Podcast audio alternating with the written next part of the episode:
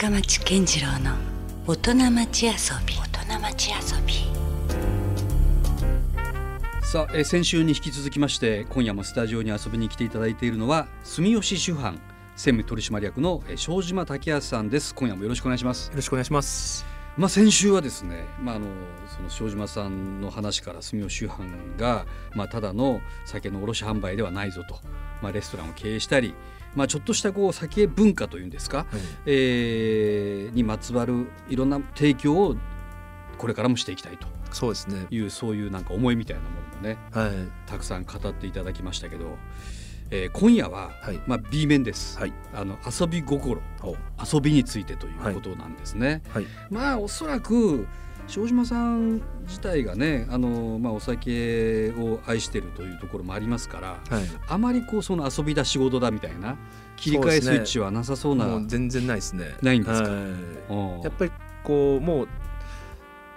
まあ、お酒だけじゃなくて、うちうんはその食品だったり、まあ、うん器だったり、うんまあ。関連するものがまだいっぱいそこにあるしはねい、。それをやっぱ仕入れに行って、うんその生産者とまあお話をして、うんまあ、一緒に酒飲んでうん盛り上がって、うんでそれを仕入れてきたものをうんもう棚に並べてうん販売するっていうのが、うんそれがもう一番楽しいんなんですね。かめっちゃいい仕事ですよね。もう好きな人だったらもうそれたまんない仕事ですよいやそう。なんですね。まあもちろんその甘い部分だばっかりじゃないのがはいまあ仕事だとは思いますけど、はいでもやっぱ基本的にまずそれがあるっていうのはすごい素晴らしいことですよね。そうですね。まあ本当こう感謝してますね。ね、はい。もう遊びのような仕事と。そうです。もうやっぱりそこのなんか遊び心うん。をこうなんですか共有できるというか、うん。まあそのまあ本音の部分もそうだし、うん。まあそういう遊び心みたいなものもこううん。共有できる。まあ、作りまあ、酒の作り手だったり、うん。まあそのまあこういろんな食品の生産者とかですね、うん。そういうだから全国にこういるのがですね、はい。何よりはい。まあそんな中でね、まあ庄島さんがまあぐっとプライベートに戻った時のその遊び、はい。えー何かこうお酒以外とかであるんですか？そうですね。まあ、うん、まあ音楽ねずっとああそうか。そういう話出ましたもんねで先週もね。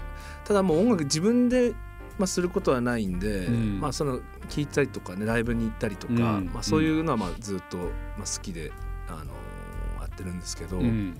遊びじゃないけど、まうん。あその仕事以外でそのまあま街のうんなんていうんですかね街絡みというか、うんだから例えばあのねちょうど時期の山笠にああ山笠。かあのまあ東京から戻ってきてうん。まあ関わらせてもらってるんですけど、ああそうなんですか。まあこれも勉強させてもらってまますね。さにだって先週今週とねもはいうど真ん中、そうですね。山笠の今、はいシーズンですもんね。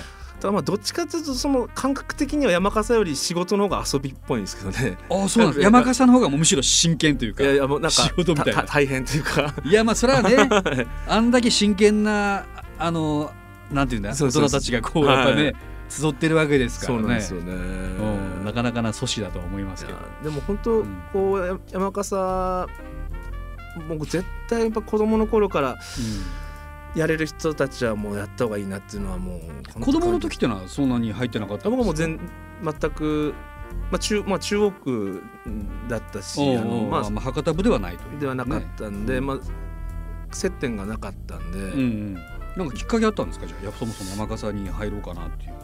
そうですね。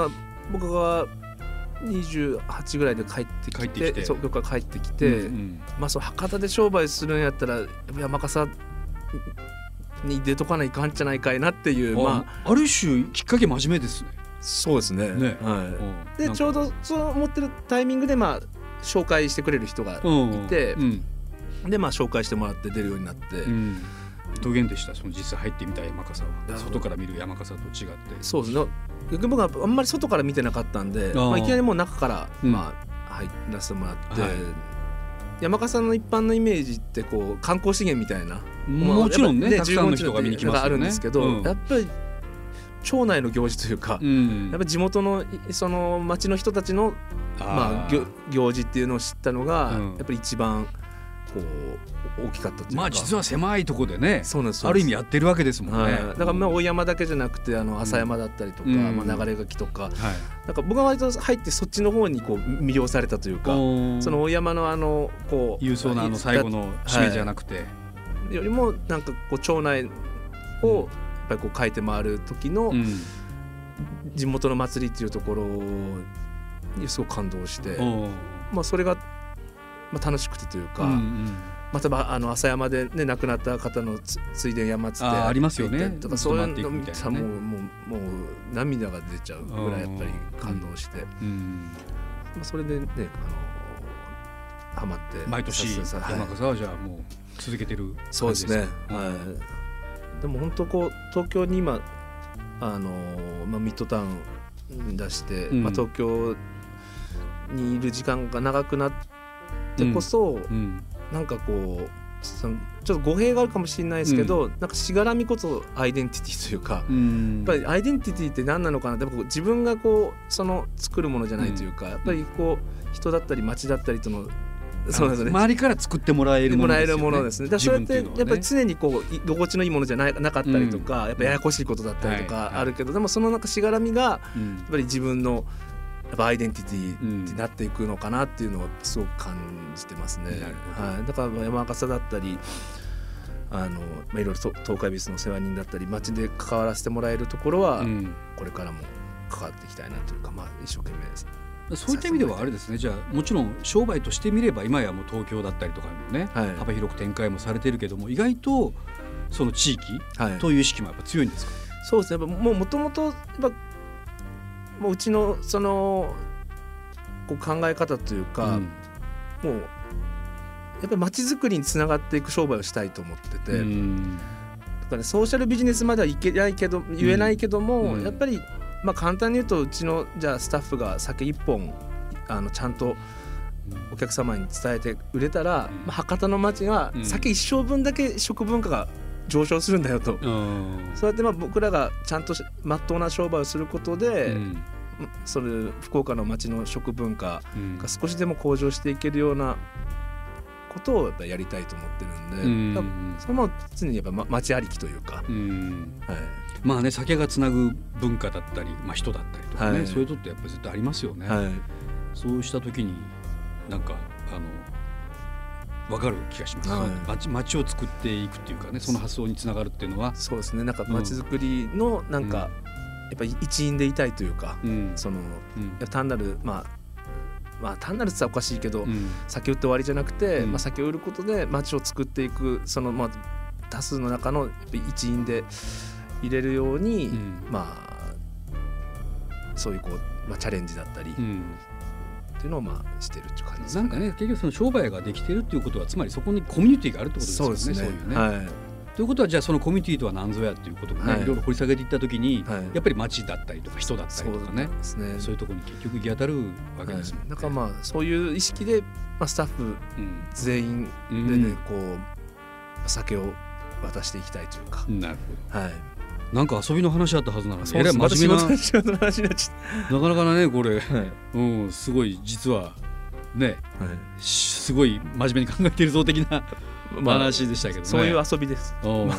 なんかでもそのまあミッドタウン、はいあの日比谷にね出店されてるじゃないですか、はそういうところにもそのなんか遊び心みたいなものっていうのはあるんですか？そうですね。だからなんかこう人が今までこう、うんなんか体験したことないうん。ことを体験してもらいたいっていうのがあるんで、うん。まあ今回日比谷はもうず全ツールオリジナルでもうありとあらゆるものをオリジナルで作って、うん。まあこれまで境になかったものというか、例えば、まあ例えばそのまあ放送する紙一つも、はい。あのまあ、発泡スチロールにまあ和紙を貼ってそこの和紙にはこう住吉のロゴがこう住吉庵というかまあ酒っていうロゴがこうプリントしてあるような、うんうんなんですかねあった気がするけどなかったものというか、ん。もうその放送となんですか緩衝材が一緒になってるような、はい。そういうツールだったりとあか、ー。まあ、プライスカードだったりも全部こううん。あのいろんなこう食とのこうペアリングが一目でわかるような、うん。まあ、いや牛とか豚とか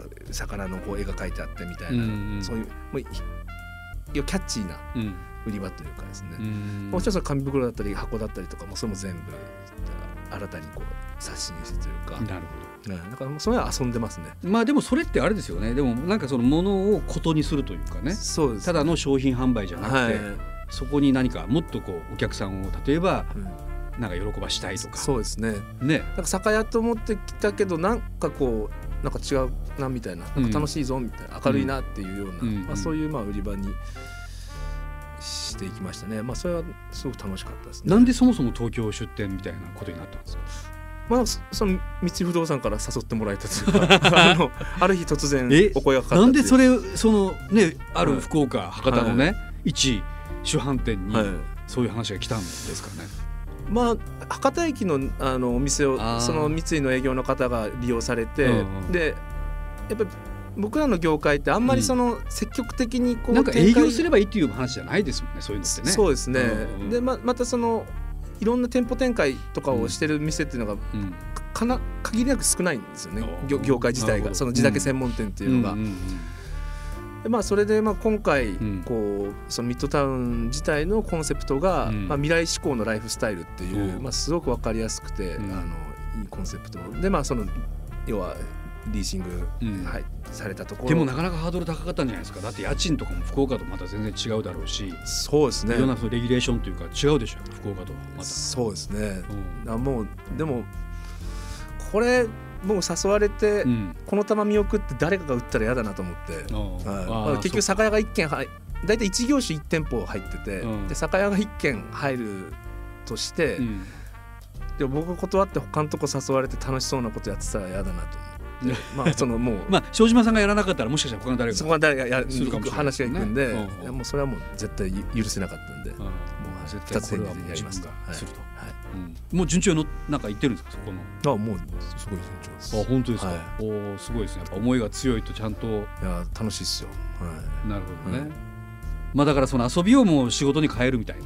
そうですね。まあそういうとみんなで遊ん遊んでます。はい 真剣に遊んでます。まあだからねもし東京に行かれる方とかがね、はい。いたらまあ実はこのお店はフロム博多なんだというね。そうですね。ことをちゃんと知ってるた名前も同じなんですか？一緒です住吉は、まあ、東京ミッドタウン日比谷店なんですけど、うん。隣が鈴掛さんなんですよ、ああもうたまたま。バリバリ博はい。多シリーズで、はい、博多駅と同じ並びでですね、うん。すごい心強いです。なるほど、い。じゃあ中岡さんも一緒に動いてるわけですねそこはね。そうです。もうちょっとぶっちゃけるとですね。はい僕実はそんなお酒飲めないんですよ。あそうですか。だからあのーなんて言うんだろうこうあんまりこう本来的なこう日本酒のなるほど。楽しみ方っていうのがね、はい。実は分かってないかなと思ったりもするんですよ。はい。そんな僕みたいな、えーまあ、中には初心者もいるんですけども、はい。そういう人に対して庄島さんだったらどんな進め方をしますか、そうです。だまあ日本酒まあうちは、うんあのーまあモダンとクラシックっていう、まあ、そもそもそのモダンとクラシックっていうのはどういうふうに切り分け分けてるんですか、それがですね、うんまあ簡単に言うとだからお酒飲まない方やっぱうん。なんつうんですかねこう、まあ、フレッシュでフルーティーで、うん。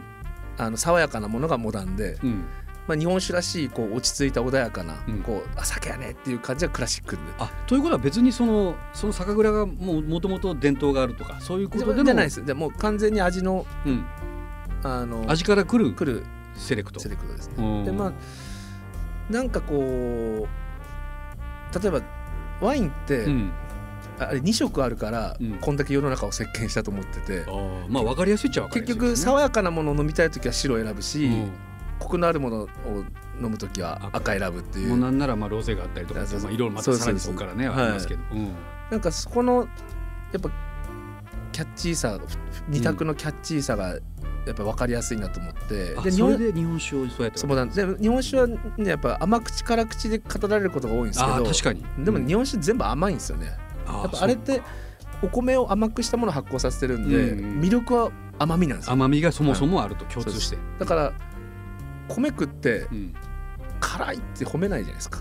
やっぱ確かにね。やっぱ甘い甘甘いっ旨味がなんかそこにありますよね。やっぱお米からできた飲み物なんで、やっうんぱりこうそういう甘さとか旨味とかっていうのがあのフルーティーな独特の感じもやっぱりその米から来てるあれなんでしょうね。じゃあ、まあ米まあこうまあこうまあ米と酵母と酵母母とですね。かはい、うんなんですけど、ん。まあまあ要はまあビギナーの方だったら、まあそのまあモダンな酒から選んでもらったらまあいいん。ですけど、うんだから、ね、音楽で言うと、うん。モダンがまあロックとかポップスで、うん。クラシックはブルースみたいなものですね。でもブルースなかったらねロックとか、うん。ポップスとかなかったけど、まず入り口はそのぐらいから入っておいてね、はいでまあそれでポップやロックロックを、ポップスやロック聞いて、うん。まあ例えばそのミュージシャンがあのじゃあジョニー・フッカー好きだとかって言ったら、じゃあ初めてこうブルースに行くみたいな、いきなり最初からジョニー・フッカー BB キング聞く人いないじゃないですか,、うんだそういう感じで、まあ、まずはまあポップスみたいな、うん。まあ、モダンで軽いお酒をまあ選んでもらって、うん。まあ、そこからこうあのバリエーションを広げていくというか。だからそういう身近なところであの道しるべじゃないけどね、はい。ガイドしてくれる人がいるかいないかって大きいですよね。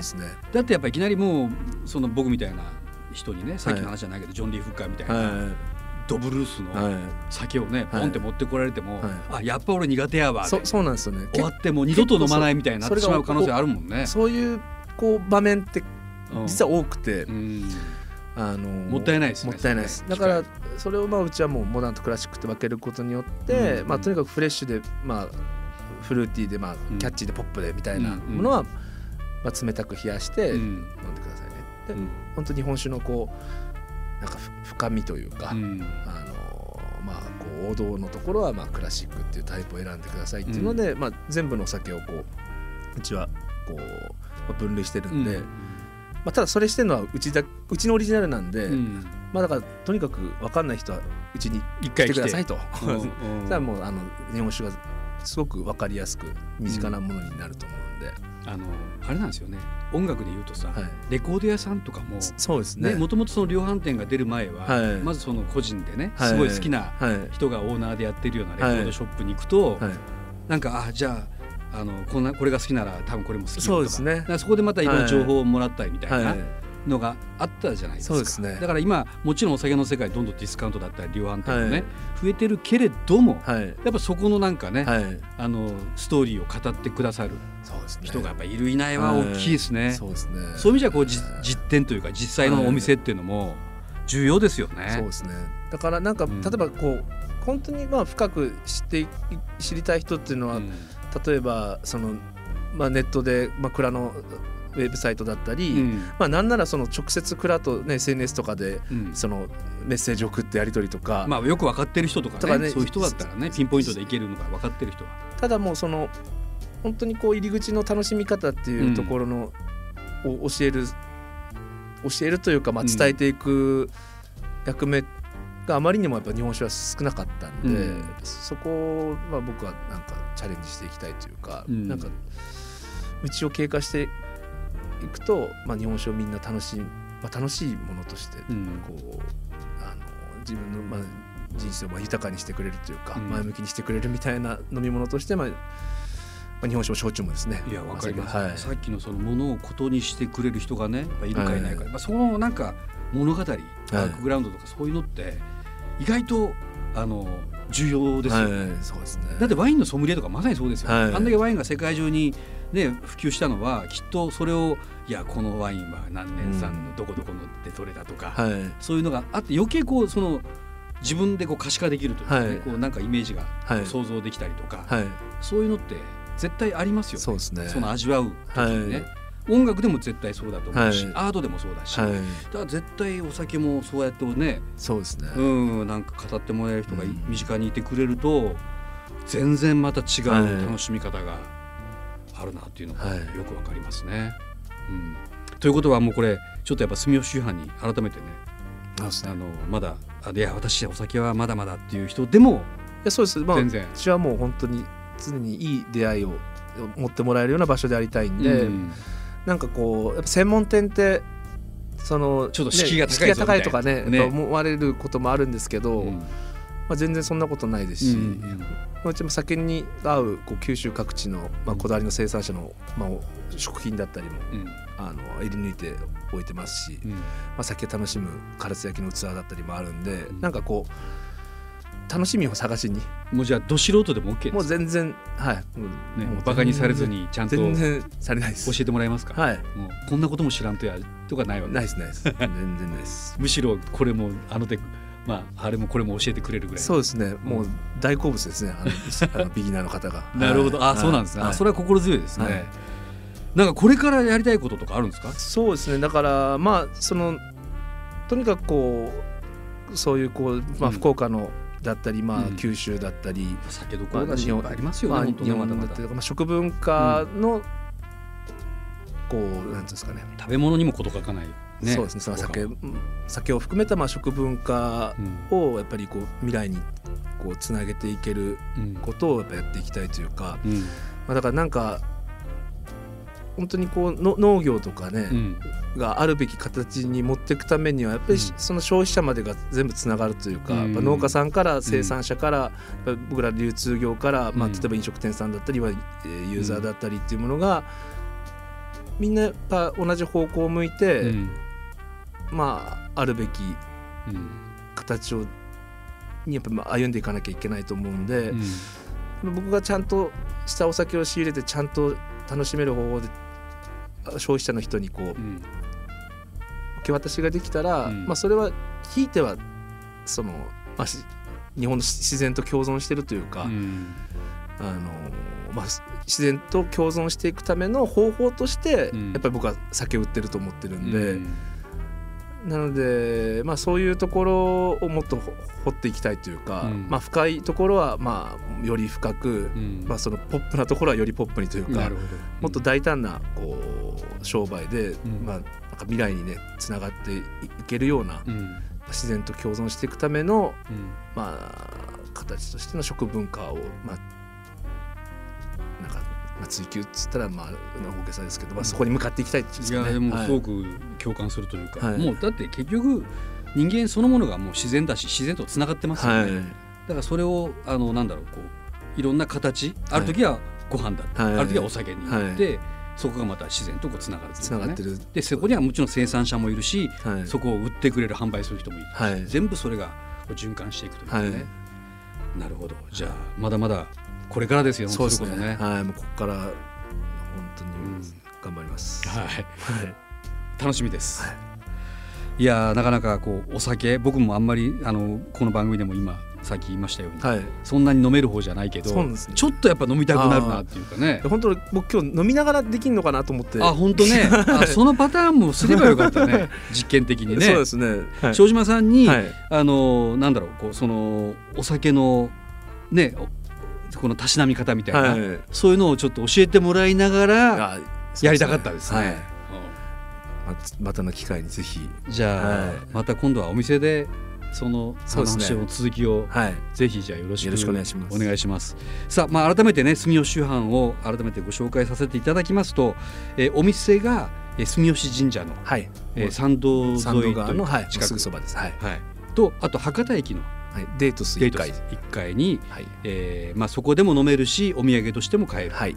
お店がありますと、はいでもちろんあの東京ミッドタウンの方にもね、はい。出店されていたり、はい。えーそれからレストランとしては、えー食堂セゾンドール。セゾンドールがね、はい高宮にあったり、、はいろんな展開をされているということです。まあ、詳しくはですね、はい。住吉酒販という、えー言葉で検索をホームページで、えーしていただきあ検索していただけるとホームページがはい。そうですね出てく。るんじゃないかなと思います。